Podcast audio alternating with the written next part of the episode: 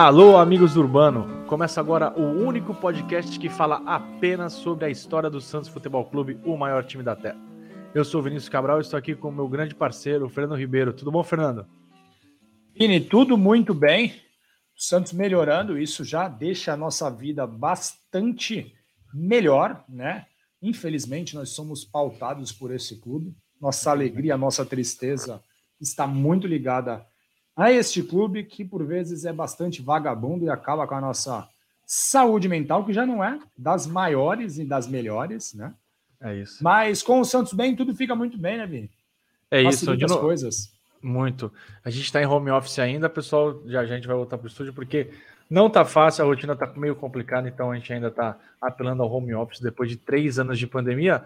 Estamos gravando isso, Fernando, dia 15 de outubro, ou seja, uma semana depois da humilhação que o Santos impôs ao Palmeiras. 2 a 1 um, a goleada, assim, sem precedentes. Um atropelo. amplo, atropelo, segundo tempo de almanac do Santos. Não deu chance ao time de Abel Ferreira, coitado do Abel. A, a, sorte do Abel é que o Marcelo Fernandes só assumiu agora, né? Senão ele não teria essa sequência contra o Santos, né, Fernando? Na verdade, já está iniciado um tabu, né, velho? Exato. Já é uma semana que começa o Santos.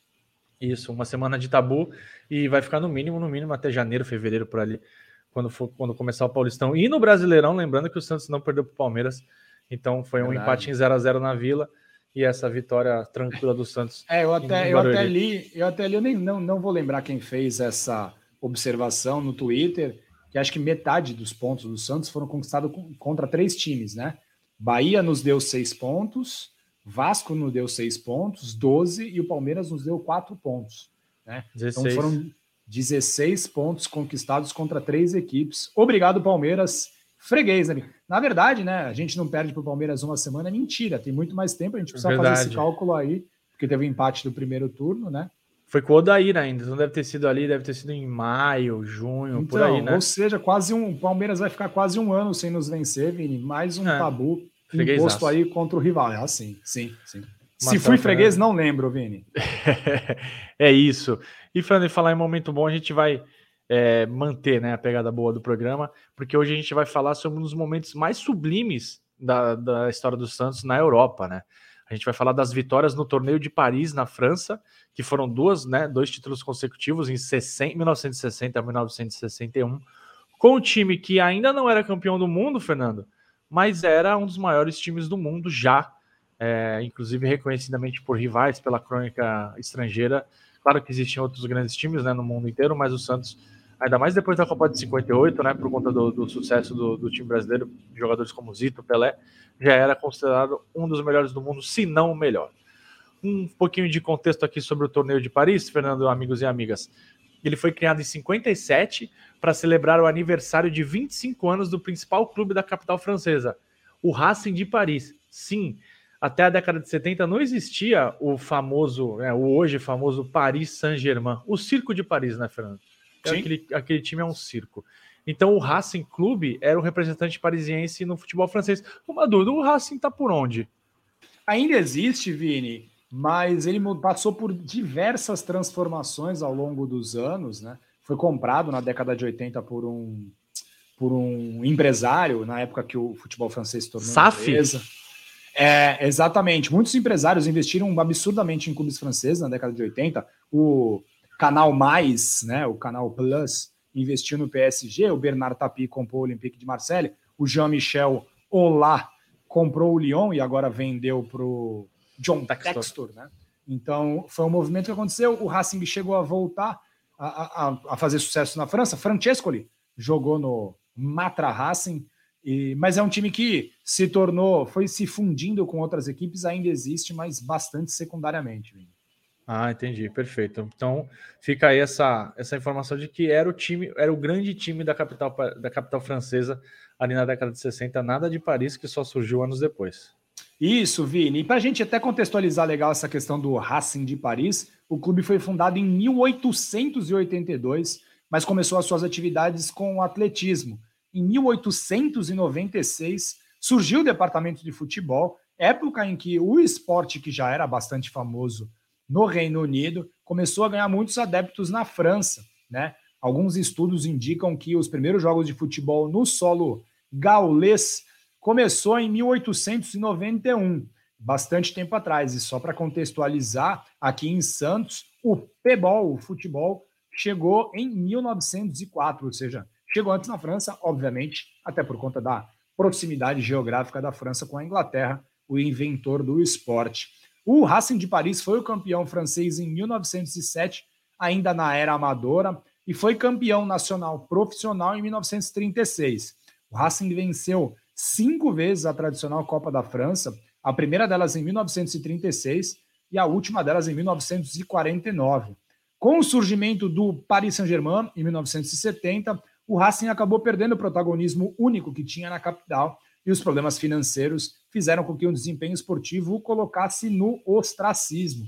Como a gente já comentou, na década de 80 e 90 até tentou figurar entre a elite francesa, com bastante investimento privado, mas não conseguiu recuperar o status de outrora. No aniversário de 25 anos né, do Racing Clube de Paris, os dirigentes organizaram o primeiro torneio, né, chamaram Torneio de Paris, com todas as partidas disputadas no estádio Parque dos Príncipes, que era e ainda é o principal estádio da capital. O Stade de France é em Saint-Denis, Saint-Denis é na região metropolitana de Paris, mas o Parque dos Príncipes está localizado no coração da Cidade Luz, como diz Vinícius Cabral, então é o principal é, estádio da capital francesa. E na primeira edição do torneio de Paris, o Vasco e o Real Madrid fizeram uma partida épica na final, com vitória dos brasileiros, o que empolgou demais o público francês.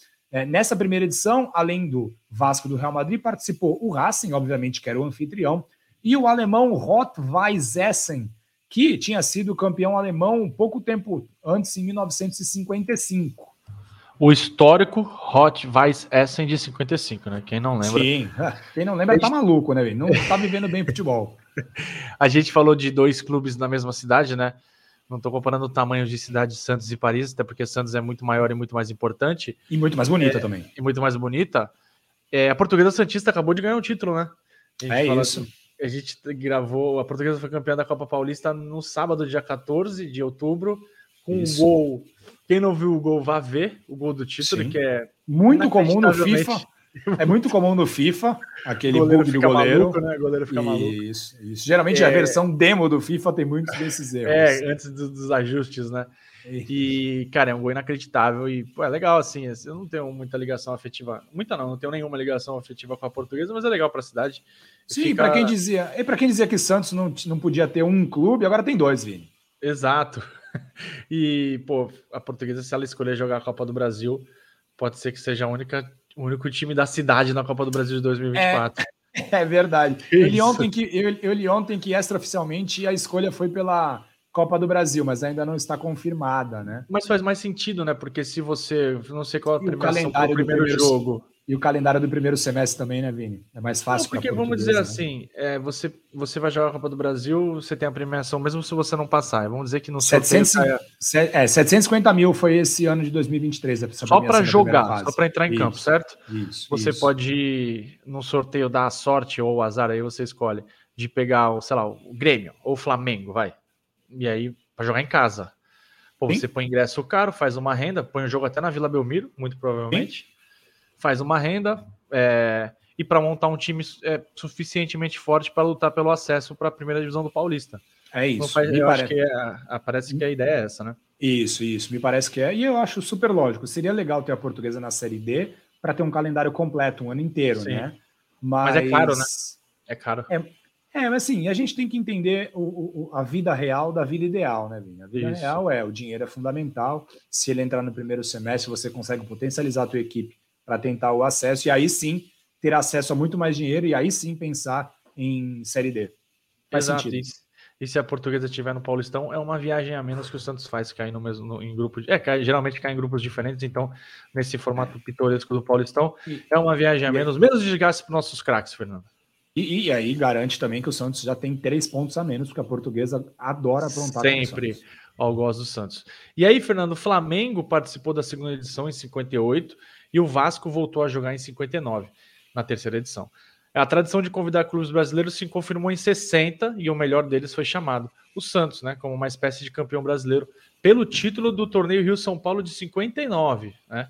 Lembrando que já tinha né, a Taça Brasil, mas o Santos, é, até por, por, regionalismos, podemos dizer assim, e por a importância dos times envolvidos, já havia sido considerado o melhor time do Brasil, é, não no papel, mas na, na, na, na, teoria, né, na prática também. O Santos era o melhor time, só não estava chancelado Sim. ainda. É, na excursão europeia de 59, que a gente já falou aqui no, no, Amigos Urbano, o Santos conseguiu da CBD um documento que indicava como campeão nacional, né? É, justamente pela essa vitória no torneio interestadual. A Taça Brasil teve sua primeira edição em 59 e a decisão ocorreu somente em 60, justamente após essa excursão europeia de 60, né? Que a gente, que a gente vai abordar aqui. Um, até uma das justificativas, Fernando, é que o Santos chegou cansado para jogar a final, né? Contra Isso. O Contra o Bahia, o, Bahia, Santos chegou, chegou cansado e o Pelé chegou da Europa direto para uma cirurgia de extração das amígdalas. É isso. Um procedimento que é totalmente eletivo, o que, o que fica bem caracterizado que o Santos subestimou o Bahia sim, tá vendo? É, e o Bahia tem um livro nada... muito legal, Heróis de 59, escrito pelo jornalista Antônio Matos, um livro fantástico que retrata toda a trajetória do Bahia na conquista desse título. Recomendo. É, e deixa bem claro isso, que sim, o Santos subestimou o Bahia, a gente não pode esconder isso, né, Vini? Não, não podemos esconder e o Bahia não tem nada com isso. O Bahia foi lá Exato. e ganhou. Sim, ganhou no Maracanã. É, jogo único, Santos... jogo único, né? Como você gosta bastante. Oh, e depois o Santos foi a forra tal, mas não importa. O que importa, quer dizer, não importa. O que importa ali para o registro histórico é que o Bahia é o primeiro campeão nosso brasileiro. É isso. Campeão nacional. O torneio de Paris teve 10 edições consecutivas, né? Ele terminou em 1900, até, até 66. Em 73, o Racing organizou uma outra edição, mas o regresso total só deu em 1975, quando o Paris Saint-Germain assumiu a organização. Foram mais 18 edições consecutivas, de 75 a 93, com apenas um hiato, né? uma edição que não teve em 90. Em 2010 2012, o PSG organizou o torneio novamente, mas depois foi deixado de lado. No total foram 31 edições.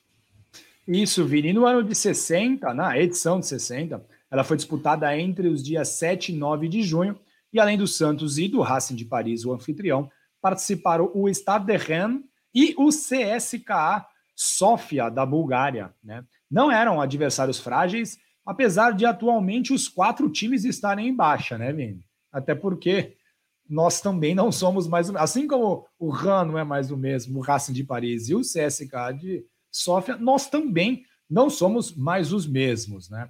Em 1960, o RAN era o atual campeão francês e um ano antes tinha sido vice-campeão europeu. Perdeu para o Madrid na final. O técnico do time era o Albert Bater, que dirigia também a seleção francesa em paralelo. Ele era basicamente um Fernando Diniz que come escargot, né, Vini? Técnico de é. seleção e de Esse clube. Fernando Diniz que come escargot foi sensacional. É uma ótima comparação, né, Vini? Bom, enfim, o Bater dirigiu a França de 55 a 62, participando da Copa de 58, quando terminou em terceiro lugar. Inclusive, perdeu para o Brasil na semifinal numa partida sensacional. Brasil e França na Copa de 58 é um jogo mágico. Você vai encontrar no YouTube. Se tiver um tempinho, vale a pena separa 90 minutos aí da sua vida para ver como o futebol era diferente e muito bom. Mesmo na época que jogavam só pedreiros, marceneiros e pintores. o que jogava o Didi era brincadeira, né? O Pelé era um absurdo. E o próprio Pelé time Garrincha. da França também, né? E o próprio time é. da França também. É que a gente às vezes foca muito no Pelé e no Garrincha, com razão, né? Com razão, Sim. claro. Mas o que o Didi jogar era brincadeira. É brincadeira, eu já vi esse jogo. O Zagallo, Zagallo, Zagallo jogando bem, bem demais. É, não, o time do Brasil era brincadeira, cara. Brincadeira Sim. mesmo. Um timaço e a França, como o Fernando falou também. Mas Sim. vale a pena. Fica, fica o registro aí, a dica, porque quem. Você tem, não pode olhar esse jogo, ver esse jogo com os olhos de hoje. Ah, o fulano ah, sim, não senão são boxe, 11 vecchios. 11 vecchios, né? é, ou 22, 11 Lucas Limas, né? Isso, ou 22, 22 Lucas Limas. Mas, assim, é, se você coloca o Didi hoje, eu não vou nem falar do Pelé do Garrincha, o Didi hoje para jogar, ele seria um cara do futebol atual, só que com a elegância, é, com um Sim, cara que correria, sei lá, 13 quilômetros por jogo. Ou seja, é imagina é o mais... com porte físico atual. Exatamente, que é mais ou menos o que acontece. Ah, não, não, não vou comparar, deixa para lá. É. Mas é isso, você tem que trazer, não pode olhar o jogo com os olhos de 2023. São quase Exato. 100 anos, né? Sim, sim.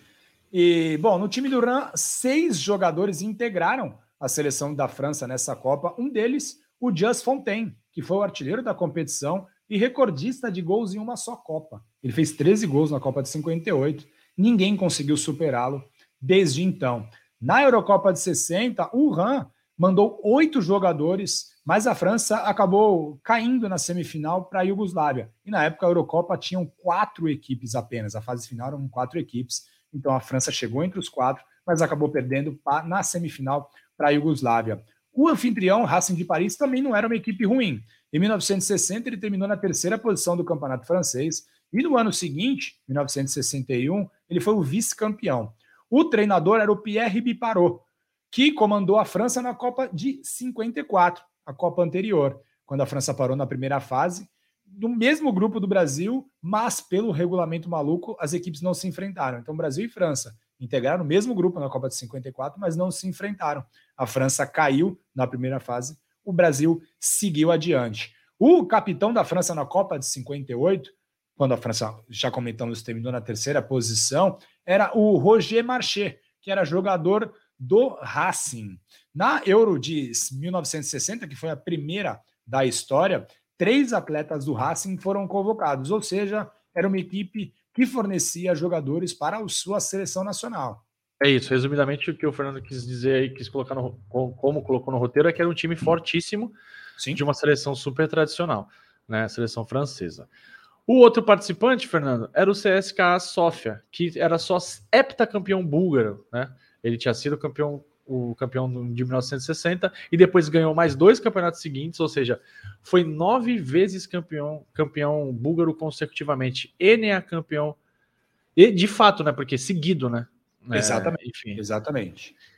E na Copa dos Clubes Campeões Europeus, né? A atual Liga dos Campeões é, de 1961, que, que foi disputada logo após o torneio de Paris, o CSKA eliminou a Juventus da Itália com direito até uma goleada por 4 a 1 lá na Bulgária o, a equipe cedeu seis atletas para a seleção do país e disputou os Jogos Olímpicos de 1960 em Roma. Agora, Fernando, é, a gente já deu o panorama dos times, para entender o nível técnico, né? Vamos falar de nível técnico dos adversários? É. Era, um, era, um, era um bom nível técnico, né, cara? É isso. De novamente contexto, né? Não adianta puxar o que, que é, como o Fernando falou lá atrás, puxar o que são esses times hoje, que são os times que estão em baixa, menos o Santos que está numa ascendente impressionante, mas é. eram times fortíssimos, Fernando. A competição tinha um regulamento bem simples: semifinais em jogo único e final entre os vencedores também com jogo único. Fernando que adora, defensor de jogo único em lugares inóspitos, por exemplo. Os perdedores da semifinal disputavam o terceiro lugar. É, terceiro é aquele jogo, geralmente é aquele jogo de 6 a 4 8 a 8 Sim, é, é futebol moleque, né? Bailarino, bailarino. futebol bailarino. E aí o sorteio colocou o Santos ao lado do, do Reims de um lado, Reims, Reims, como queiram, é, o Racing, oh, oh. Oh, o Racing de Paris contra o CSK do outro lado. Diante de quase 40 mil espectadores, o Santos não deu chance para o campeão francês. Com 5 minutos de jogo já vencia por 2 a 0 o gol só podia ser deles, né? Coutinho e Pelé. Aos 8 minutos, um lance insólito. Piantoni, Piantoni, um dos principais jogadores do Reims, arrematou de fora da área, a bola bateu na trave do Laércio, correu pela linha do gol, tocou no, bateu na porta, trave direita, correu na linha do gol, bateu na trave esquerda antes de Calvé tirar com um forte chute. Inexplicavelmente, o árbitro Jacques Devillers marcou gol. Acho que a, a regra é, ah, passou na linha é gol. Enfim, Sim, não apitou o relógio dele. Apitou o relógio dele. Vibrou o relógio do Gizão. Ele apontou para o centro do gol, cara. Os jogadores do Santos ficaram bastante incomodados e, obviamente, reclamaram muito com, a, com o juizão. Antes que o Ram pudesse reagir, o Coutinho foi e marcou o terceiro. Mas o Piantoni fez mais um antes do intervalo. Endiabrado ou endiabrador, o Piantoni marcou mais um e empatou. Mas aí o Santos ficou muito bravo com isso. Esse time do Santos tinha isso, né? Deixava até o adversário poder fazer alguma coisa, mas se ficasse ciscando muito, o que, que fazia? Chegava lá e fazia gol. Então foi o que aconteceu. O Santos ficou bravo, Coutinho marcou novamente o terceiro dele no jogo, e o Pepe também marcou. Em números finais, Santos 5, Ram 3. O técnico Lula alinhou o seu time com Laércio no gol, Calvé, Mauro, Formiga e Zé Carlos, Zito e Mengalvio, que depois lugar ao Ney Blanco, Dorval Coutinho, Pelé e Pepe. que depois deu lugar ao Tite. O Han jogou com o Coloná no gol, Wendin, Yonkei Rodzik, Leblon, Siatka, Vincent, Muller e Copá, sim, ele mesmo, Raymond Copá, que depois jogou no Real Madrid e foi famoso na seleção francesa. Na verdade, jogou antes no Real Madrid e depois na seleção francesa, Piantoni Sauvage. O artilheiro Just Fontaine não pôde participar do jogo porque ele tinha quebrado a perna numa partida contra o Sochaux em março daquele mesmo ano.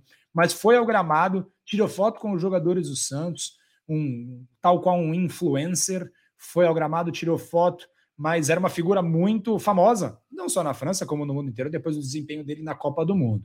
Mas, Vini, tal qual Abel Ferreira, os jogadores do Santos estavam, é, os jogadores estavam muito irritados com a arbitragem, e em um determinado momento, próximo ao fim do jogo, o centroavante Ney, o Ney Blanco, aplicou um golpe no estômago do hábito de Villers.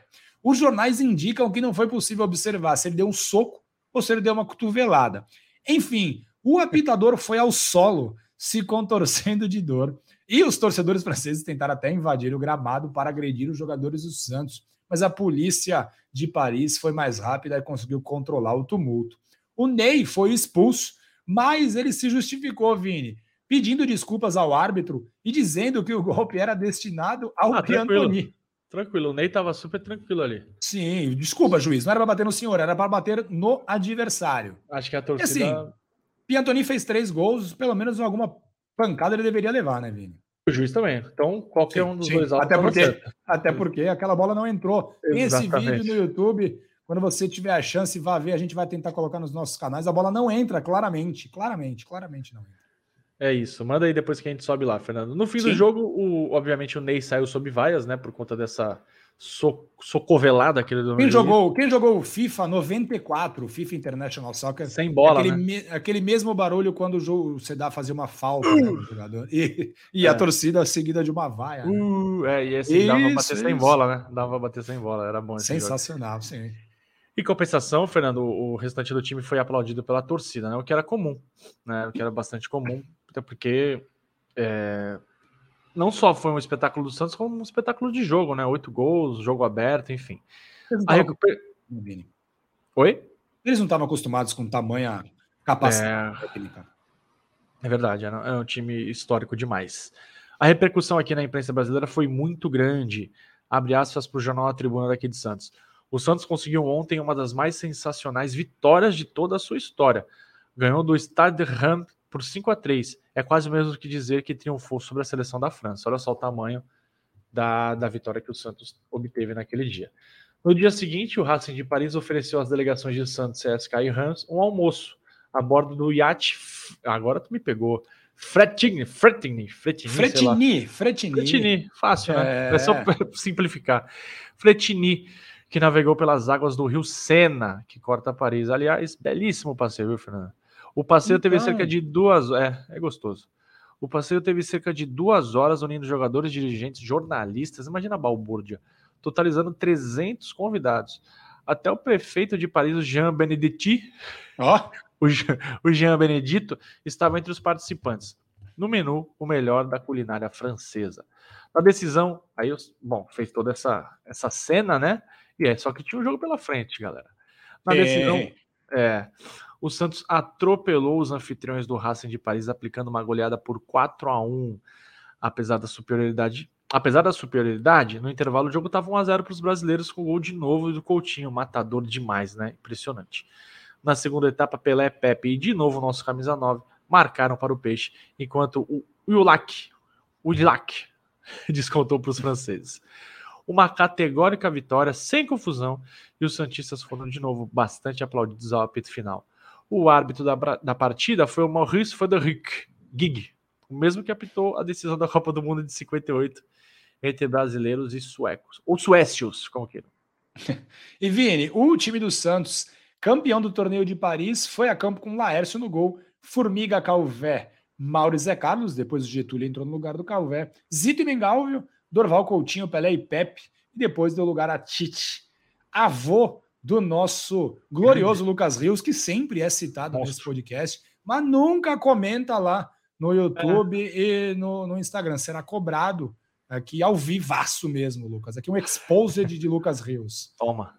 É, e o Racing de Paris atuou com Tailander no gol, Tibari, Lelon, Marché e Marcel, Erban e Tokna, Grillet, Uilac, Senac e Hutz. Pela excursão europeia, Vini, o Santos retornou ao Brasil com 16 milhões de cruzeiros, que era muita grana na época. Cada jogo rendia em torno de 5.500 dólares aos cofres santistas. Esses valores transformaram o Santos no novo rico do futebol brasileiro e com a aplicação correta desses recursos, ao menos inicialmente, o domínio do Santos no cenário nacional era cada vez maior. No ano seguinte, 1961, o Santos, pelo sucesso que fez, novamente foi convidado para integrar o torneio de Paris. Mas antes da viagem ao velho continente, o Santos se deparou com uma situação bastante inusitada. O Pelé foi cortado da seleção brasileira por lesão e, por isso, seria impedido de viajar com o Santos caso a sua condição física não estivesse totalmente reabilitada.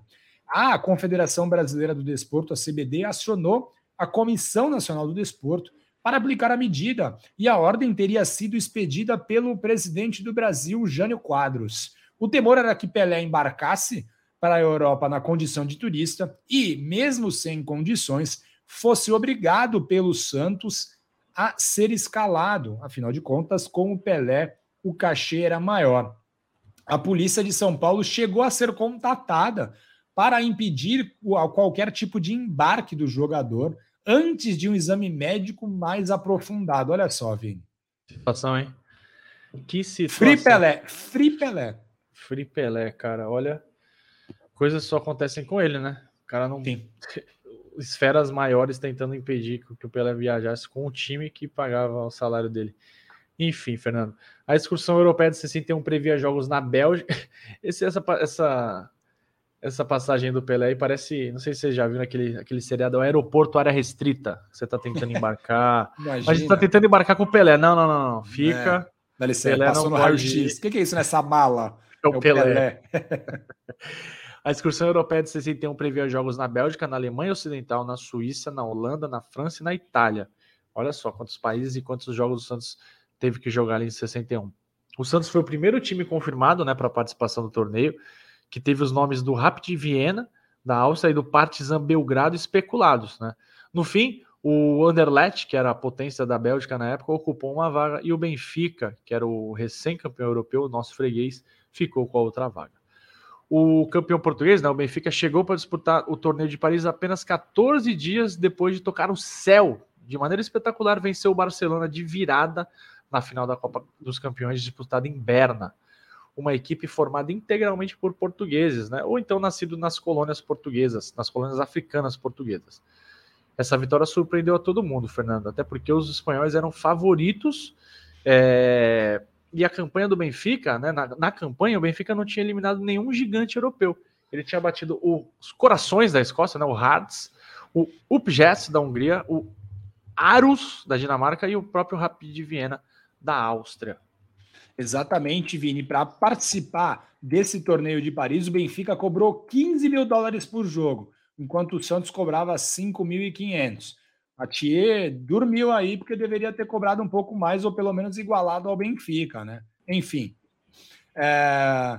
Apesar de ser reconhecidamente o mais vitorioso clube belga, o Anderlecht não chegou ao torneio de Paris como campeão nacional. O Standard de Liège venceu o Campeonato Belga em 61. Ainda assim, o Anderlecht era o maior vencedor local, com sete conquistas do Campeonato Belga até então. O futebol belga não tinha o protagonismo, nem, o, no, nem mesmo no cenário europeu, protagonismo que tem hoje em dia, né, Vini? Com a maravilhosa geração belga, né? Não tinha a geração belga de atualmente. O anfitrião Racing de Paris apresentou praticamente a mesma equipe do ano anterior, assim como o Santos. Né? Foram poucas mudanças, tanto no Santos quanto no anfitrião. Os jogadores santistas, quando chegaram a Paris, Vini, ficaram hospedados no Vitória Palace Hotel, que é situado na rua Blas Desgoff, né? um local que é existente até hoje. Você, Vini, quando voltar à Europa, pode se hospedar por lá. As diárias partem de R$ 2.800 com um café da manhã a uma pichincha de 131 reais. Com esses valores, você consegue Caramba. dormir nos quartos onde dormiu Pelé, Pepe, Mengalvio, Coutinho e toda essa turma. Modesto Roma, Atier, Lula, enfim, é um, um absurdo não ter pelo menos uma placa nesse hotel indicando que é, aqui, aqui dormiu Luiz Alonso Pérez, sabe? Tinha que ter alguma coisa. Suíte, deixando Lula. claro. Exatamente. Mas, o Vini, os ingressos se esgotaram rapidamente, os ingressos para o torneio de Paris. É, mas comprá-los não era tão impossível, não. Afinal, os cambistas já estavam lá. Essa população, essa profissão, que é uhum. das mais vantajosas, né? Muito Sim. mais vantajoso que ser jornalista, é ser cambista, né? Mais. Absurdamente mais. E os cambistas já estavam lá. E no primeiro jogo, né? No, no primeiro dia de jogo, o estádio não estava totalmente lotado, apesar da venda ter sido completa, e aí não adianta querer culpar as sociais, tá vendo? Sim, é. o campista morreu com o ingresso na mão, Fernando. Exatamente. Na estreia, Lula mandou a campo Laércio, depois Lalá, Getúlio, Mauro, Brandão e Dalmo, Lima, Coringa Lima, adição para o ano de 61. E Mengável, Dorval, Coutinho, depois Pagão, Pelé e Pepe. Caramba, olha. Entrou Lima, o Pagão entrou, não, não entrou nesse ano, mas o Pagão entrou nesse jogo. Ou seja, o Santos ia ficando cada vez mais forte, né? O Lima deu um, uma outra dinâmica ali para a equipe. Chegou muito bem do Juventus, né, Fernando? O Sim. Peixe abriu o placar com uma das bombas do Pepe, uma das bombas de alegria de Pepe aos 14 minutos. De penal, o José Macia marcou outro. Coutinho ampliou e o primeiro tempo foi encerrado com 3 a 1 no marcador. O Grillet marcou para o Racing. Relaxado, o Santos permitiu o adversário marcar mais um com Duar, mas logo resolveu a parada. Em um minuto marcou duas vezes com Pelé e Durval. Dorval. Já pensando na final, tirou o pé e os franceses fizeram mais dois gols com Senac e Vincent. Dalmo saiu de campo com uma distensão e ficou de fora da final. O Lula aproveitou que o Madureira. Essa, essa, história é sensacional. O Lula aproveitou que o Madureira estava por lá, né, em excursão na Europa, e pediu o lateral Décio Brito por empréstimo. O Brito foi bem, atuou em outras partidas e depois foi contratado em definitivo pelo Peixe. Sensacional, né? Isso, cara. Oh, Você tava sim. de bobeirinha ali com o Madureira. Ah, não, o Décio Brito vai bidar. Não tem essa, meu amigo. Venha do Madureira e já joga. Não Mas essa. Como é que falaram, hein, cara? O Lula não mandou um zap pro técnico do Madureira, né? Tipo, ah, tinha seus emissários. Madu Rerra, né, Vini? Porque tava na França. É. Ô, Dorval, corre lá até onde tá o Madureira e traz Sim. o Décio, né? É isso. Porra, Mas tô curioso para saber como é que foi isso. Ligaram no hotel do Madureira? Ah, com certeza. O Atia sempre teve seus espiões, Vini. É, o Atia é cheio de jogadinha. Cheio de jogadinha. É Afinal, esse, só para registrar, foi 5 a 4 né? No Sim. das contas? 5 a 4 Exatamente, isso mesmo. Ou seja, no outro ano tinha sido 5 a 3 né? Um jogo de 8, agora um jogo de 9 gols. Não, na verdade foi 4, contra, o Racing de Paris foi 4 a 1 na final. Não, não, não sim, mas no, na, semifinal, na semifinal. Na semifinal, as duas semifinais, 5 a 3 5 a 4 a final contra o Benfica foi considerada, para, considerada pela imprensa brasileira uma espécie de a final do Mundial de Clubes, né? Apesar de e, apesar do Santos nunca ter vencido a Libertadores e o Benfica já ter vencido a Copa dos Campeões da Europa, era ninguém ousava dizer o nome de outro clube quando a, a pergunta era quem é o melhor time da América do Sul. Né? Mesmo o campeão vigente não sendo o Santos, era o Penharol, né? Campeão da Libertadores. Isso o Santos era apontado como o maior time da América e isso foi confirmado pouco tempo depois, Fernando. É, o Parque dos Príncipes recebeu 36.364 espectadores, todos muito ansiosos para ver em ação, podemos dizer assim, os melhores times do mundo, né? Exato, Vini. Bom, 15 de junho de 1961, Santos e Benfica adentraram ao gramado do estádio parisiense sob forte aplauso. De um lado estavam Laércio, Getúlio, Mauro, Brandão e Décio Brito, Mengalvio, Dorval Coutinho, Pelé e Pepe. Do outro lado estavam Barroca, Mário João, Germano, Ângelo e Neto, Cruz José Augusto e Santana, Águas Coluna e Cavém. Depois entraram o Mendes e o Eusébio. Todos esses eram treinados pelo famoso húngaro Bela Gutmann, que tinha feito um trabalho maravilhoso no São Paulo em 1957, né? Inclusive sendo campeão paulista.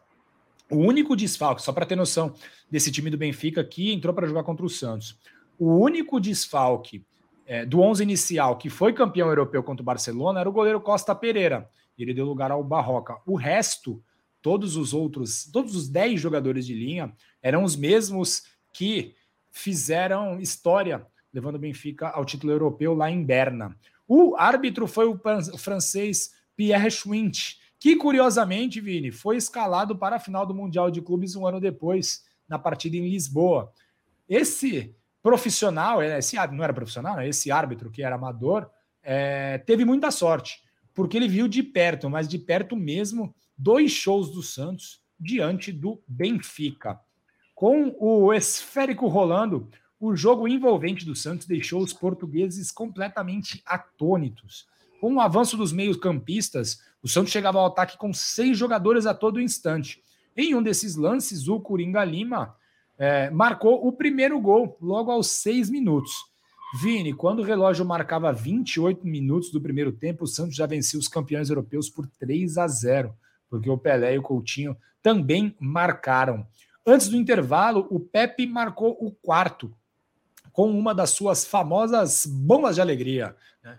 E o público francês ficou tão maravilhado com a potência do chute do senhor, que não era um senhor ainda, José Macia, que gritava o seu nome sempre que uma falta no campo de ataque era marcada para o Santos, velho. O Pepe, que maravilhosamente garoto propaganda de um mercado aqui da cidade sensacional. É sensacional, Que carisma, hein? Vai fazer um mudar de mercado. Um, um outdoor imenso com a foto dele, eu achei isso incrível, cara. É, Fala até o nome do mercado, mercado aqui. O Forte Atacadista merece falar o nome. Merece. Para as 40 pessoas que nos acompanham. Cara, sensacional ter colocado uma foto do Pepe imenso. Quem é mora em Santos, né, na Baixada Santista, São Vicente, quando você sai da praia e entra ali na linha amarela, tem um outdoor imenso com a foto. Eu vou tirar uma foto lá para colocar nas nossas redes sociais, fazer esse merchan gratuito que o Pepe merece, cara. É isso mesmo. Aos três do segundo tempo, ele, ele mesmo, o nosso garoto propaganda, marcou o quinto gol. Ou seja, com 48 minutos disputados, o Santos fazia o campeão europeu. Parecia um time de bairro, né? E, e óbvio, esse 5 a 0 no placar ele seria. É, o 5 a 0 momentâneo no placar seria repetido em algum momento da final do Mundial de 62 também, né? não terminou 5 a 0 mas em algum momento do jogo estava 5 a 0 também. Quando um cachorro acaba. Meu Deus. É... Não é minha cachorra, fica. fica não, problemas do home office, Vini, todos sabem. e aí, Fernando, pô, você tá ganhando de 5 a 0 depois de uma excursão, né? Você dá uma tiradinha de pé, né? Opa. O... E aí o Eusébio entrou e fez três gols. Ou seja, é, é uma época que a gente precisa entender que, claro, os jogadores se conheciam, é, eles viam, era muito comum os times irem aos jogos de outras equipes, né, nessas excursões, Fernando. É, mas a gente não tinha, não é todo mundo que tinha informações absurdas do Eusébio. Hoje a gente, Sim. quem quiser ver o campeonato ucraniano, sei lá, o campeonato finlandês, você consegue ver. Né? Sim. Então, pô, se o cara entrou e fez três gols, olho nele. Um, é, e o Eusébio o... não jogou a, a, Copa dos Campeões, né? De 61. Exato. Então, isso deixava ainda mais. Fator é, surpresa. Como uma novidade mesmo, isso. É isso. E, cara, depois se transformou nos maiores atacantes de todos os tempos. É, o placar de 5 a 3 assustou e o Laércio ainda pegou um pênalti, ou seja, os portugueses vieram com tudo mesmo depois do quinto gol do Santos. Só que no finalzinho, assim, para que ela fala assim: ó, tamo aqui, tá, galera? Pelé fez mais um e 6 a 3 para o Santos. O Santos era extraoficialmente campeão do mundo. É, não nos consideramos campeão do mundo por causa desse jogo, tá? A gente foi lá e ganhou o Mundial de fato depois. Sim. depois ganhou de novo. Sim. depois ganhou de novo, né? Mas é uma discussão maior, a gente pode bater nessa tecla outro dia. O sucesso na França, Fernando, fez o Santos ser mais conhecido mundialmente, né? As perfeitas exibições no charmoso torneio de Paris elevaram o nome do clube. Por muitos anos, o nome do Santos era sinônimo de qualidade futebolística na França. O bicampeonato do torneio de Paris foi fundamental né, na construção desse, desse grande Santos, desse mito, né? E aí os convites para jogos amistosos ficaram ainda mais frequentes, e aí o Santos conseguiu se valorizar, né? Conseguiu pular, sei lá, de 5.500 dólares para um pouquinho mais, né? Sim. Se o Benfica recebeu 15 mil dólares de cachê, quem meteu 6 no Benfica tinha que ganhar, sei lá, no mínimo 30, né, Fernando? Sim, sim. Apesar de ser uma competição amistosa, né? O que aí é, é de novo aquela briga, né? Jogo oficial, jogo amistoso daquela pataquada o glamour de vencer em Paris tinha mais valor do que competições regulares, né? Os próprios jogadores do Santos confirmaram isso das, das inúmeras vezes que a gente conseguiu falar com eles, né? Que a gente teve o prazer e o orgulho de falar com eles. eles davam dão importância gigante para torneios como o Torneio de Paris, é, Hexagonal do Chile, Pentagonal de Buenos Aires, enfim, porque era lá que eles se exibiam para uma plateia diferente e o muito importante para o clube também é ganhava muito dinheiro, né? E aí isso Sim. permitia que o Santos conseguisse se manter nos anos seguintes, né? Isso, Vini. E essas vitórias, né? Primeiro que assim, você enfrentava os principais jogadores do mundo, numa época que o intercâmbio era só presencial, né?